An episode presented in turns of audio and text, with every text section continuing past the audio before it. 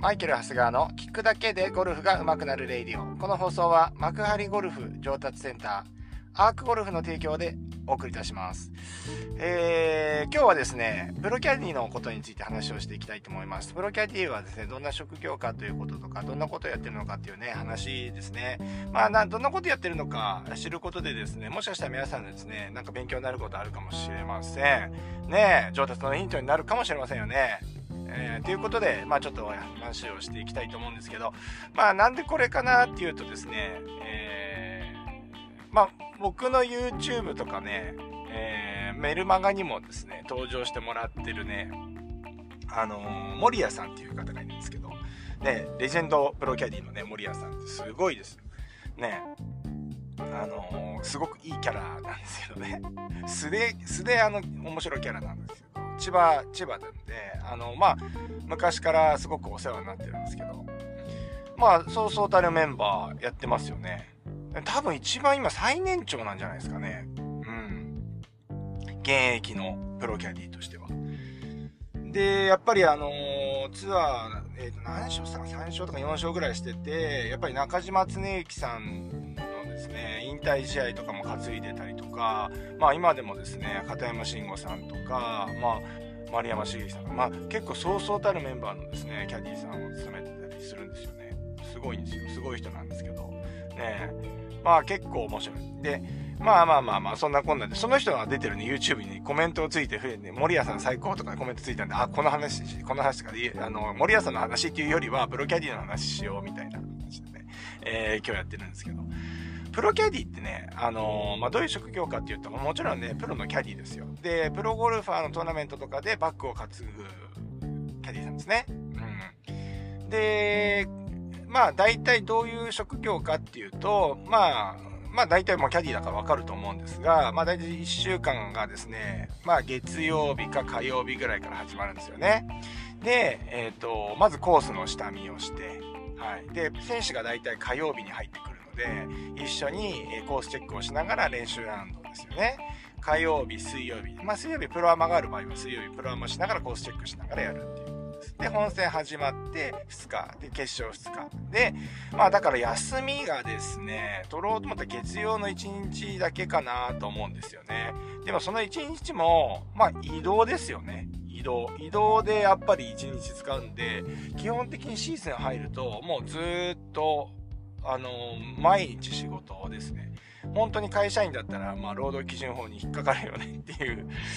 週40時間とかどころの話じゃないですからね。休みとかないから、あれですけど。まあ、みんな個人事業主でやってるわけですよね。そう。だからね、結構ハードです。で、まあ、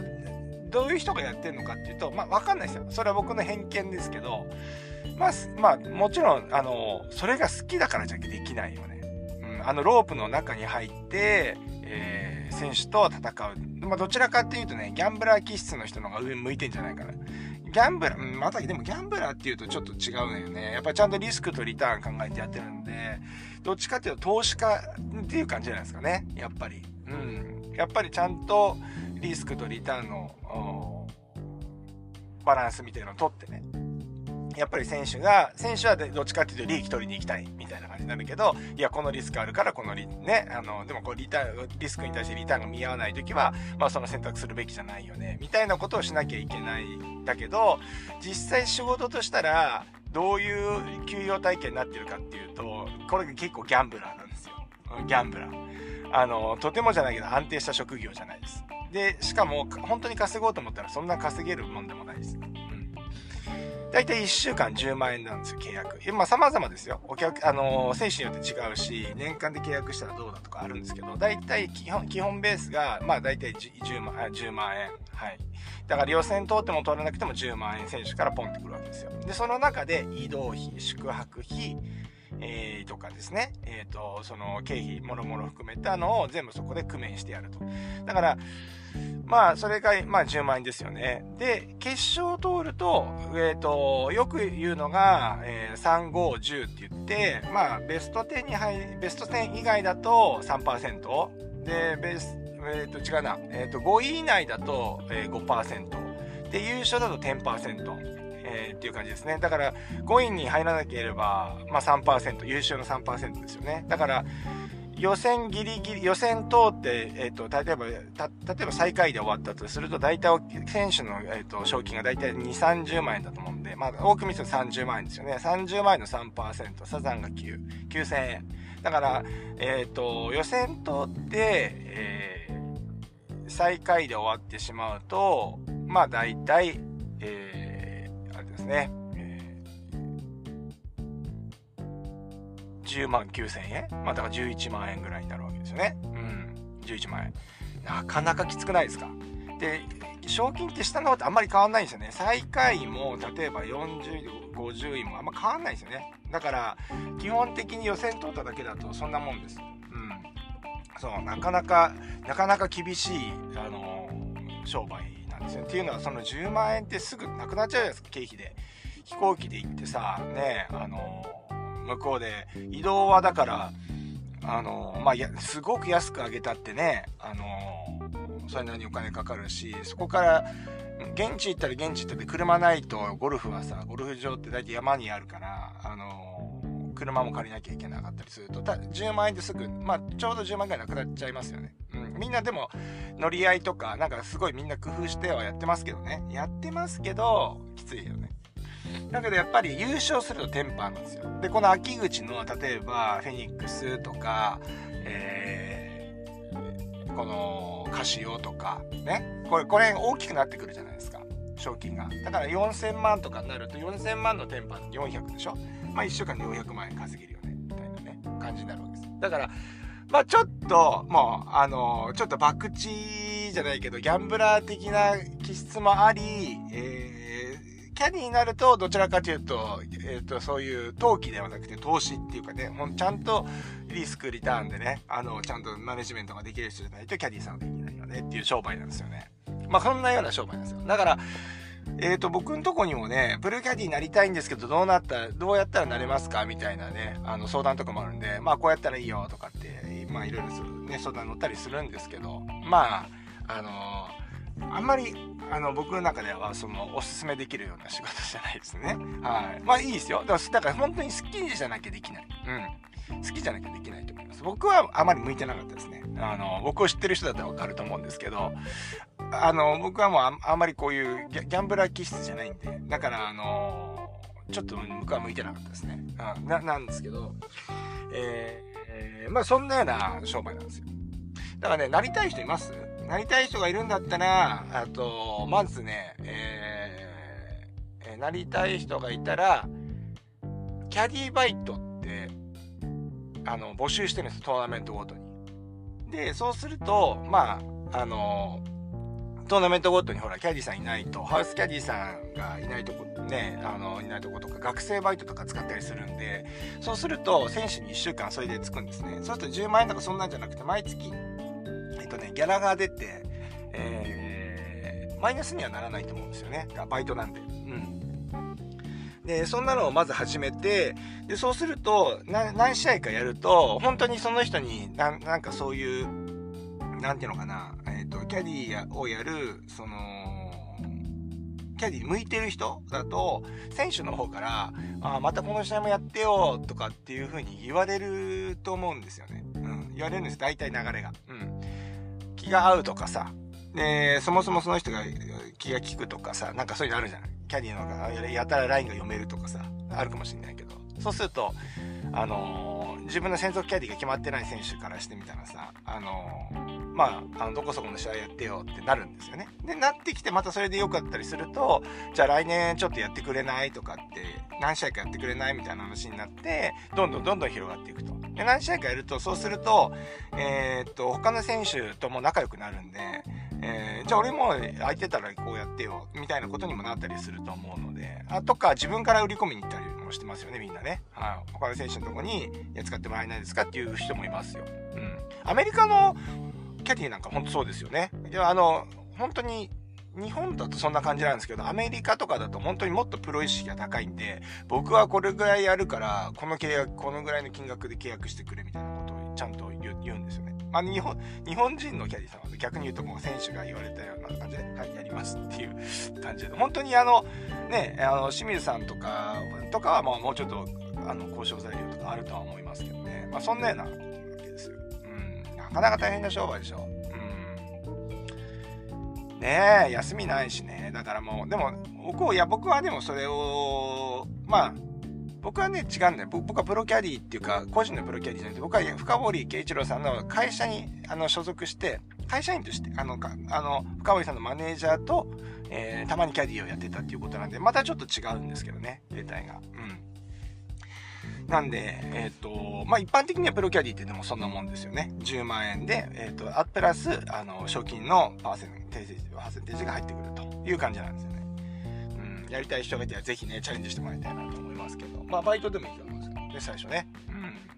うん。で、じゃあどういう仕事っていうと、まあ、先ほど簡単に言ったように、まあ、コースをチェックして、あのー、キャリ、えっ、ー、と、そうですね、えー、コースの、コースマネジメントのジャッジをする。まあ、そもそもその基礎的な、まあ、体力的なところ、体力っていうか、その、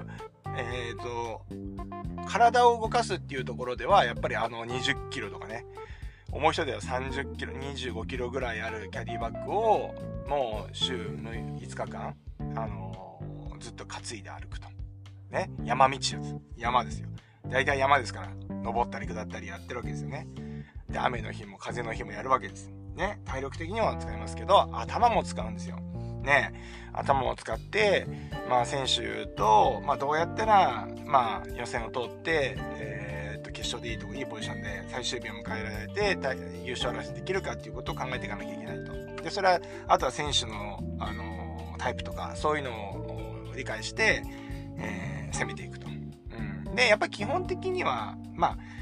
うん、選手が最終決定はするんだけれども、まあいろいろその時に迷うわけですね。迷った時にキャディさん聞いた時に、キャディさんはそれ用意して、よく言われるのが、100用意して1個ぐらいしか採用してくれないよね、とは言われてます。はい。ただ、準備100をできてるかどうかって重要なんですよね。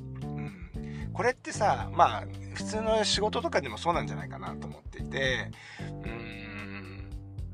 あ、この人な、何も考えてないなっていう提案、ね、これどうって言った時に、全く提案ができない人って多分準備ができてないと思うんですよね。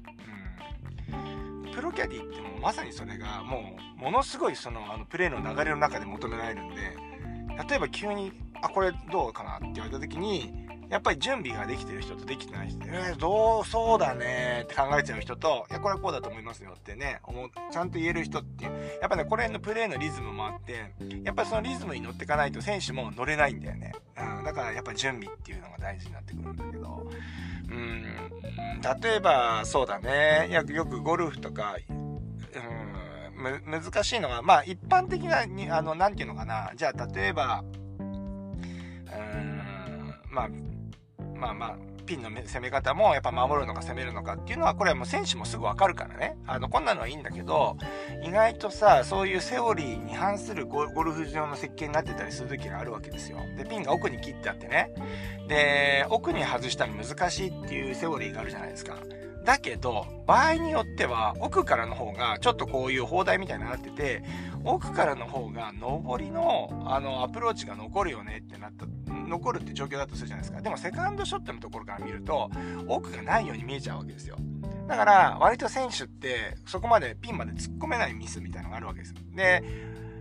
プロはパーじゃダメですからね。バーディーを取っていかなきゃいけないので、どうやったら、じゃあピンまで突っ込んでいけるかっていうかね、ピンに近づけていけるかっていうところになるんですけど、そうすると奥がないように見えると、やっぱり選手的には距離を言っても、やっぱり突っ込めないんですよね。やっぱり結構ショートのミスになりやすいんですよ。で、その時にキャディさんが一言、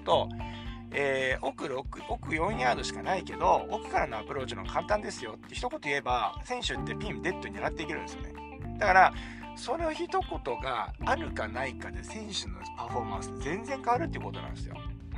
うん。だから、まあ、こういうことが、まあ、よく準備をしているキャディさん。まあ、今のね、キャディさんだったらもう本当にヤーデジブックも僕がやった時もね、だいぶ良くなってきてるので、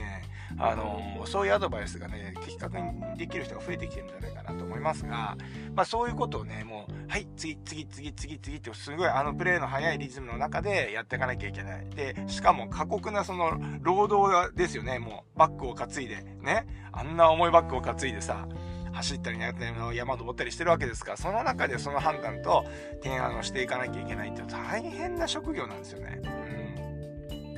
だからね、えっ、ー、と、まあまあまあ、プロキャディってそういう職業なわけですよ。だから今の言ったらリスクとリターンですよね。そう。だから割と奥行った方がもうリスクないよね。で、それでいて、あの、リターン大きいじゃないのって話になると、もう行かない方が損だよねって言って、結構そういうのってさ、選手と後でよくさ、揉め、揉めちゃうっていうかさ、こっちあって違うよって話になるのが、もう、グリーンまで行って気がつくっていうね、ピンショートしてパッて見た時に、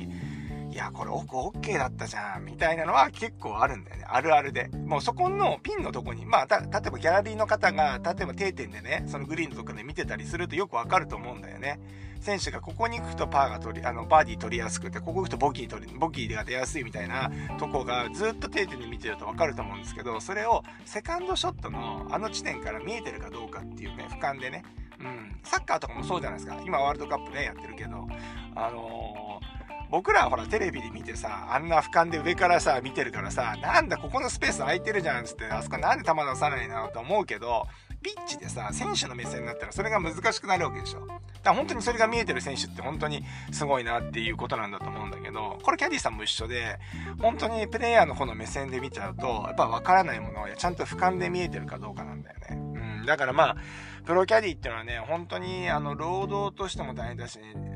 そう。だからその頭も使わなきゃいけない、体も使わなきゃいけないっていうね。で、選手も気も使わなきゃいけないっていうことでさ、大変な職業なわけですよ。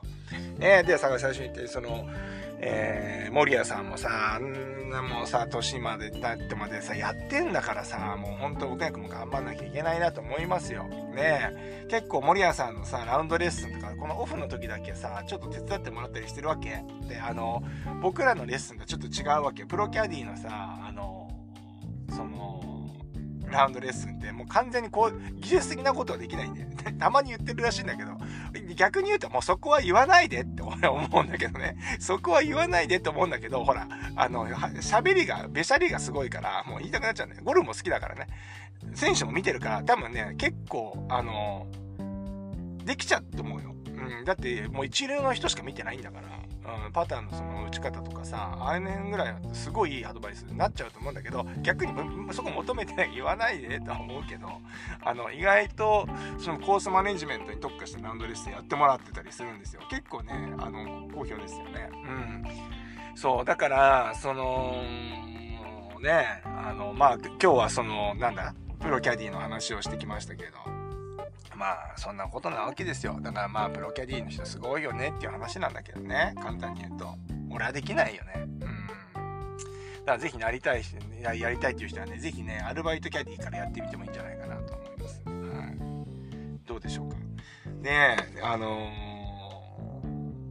ー、まあそうだね。だからまあまあまあまあたまに僕ももうここきょそうね、去年、今年はもうシーズンが終わって、今年は試合もやらなかったけど、もう何十年も、10年以上もやってなくて、先去年、一昨年は近藤智弘プロのキャディーを2、3試合ずつやったのかな。全部メジャーですよ。ねあの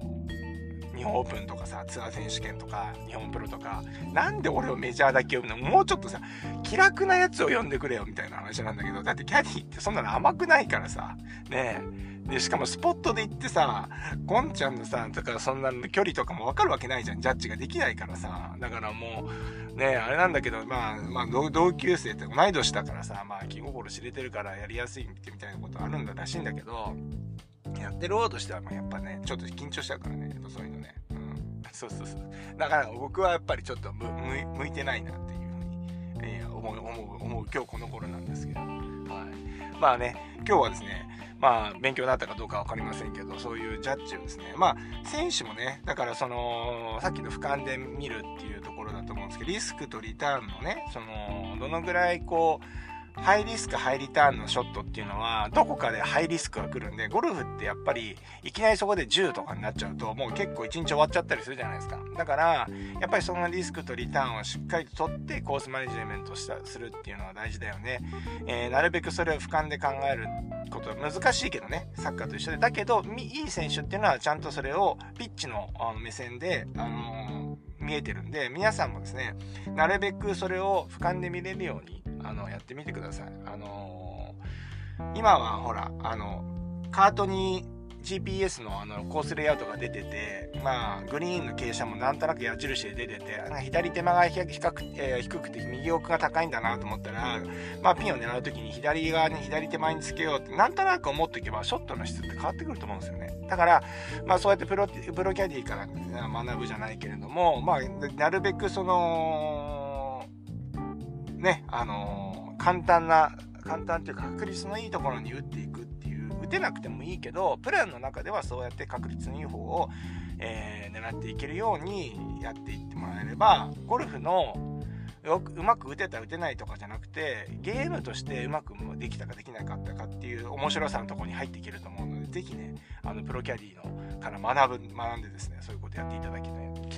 いただきたいなというふうに思います。いや、今日20分も話しちゃった。20分も話しちゃった。長くなっちゃった。ごめんなさい。うん。そんなわけで今日もいってらっしゃい。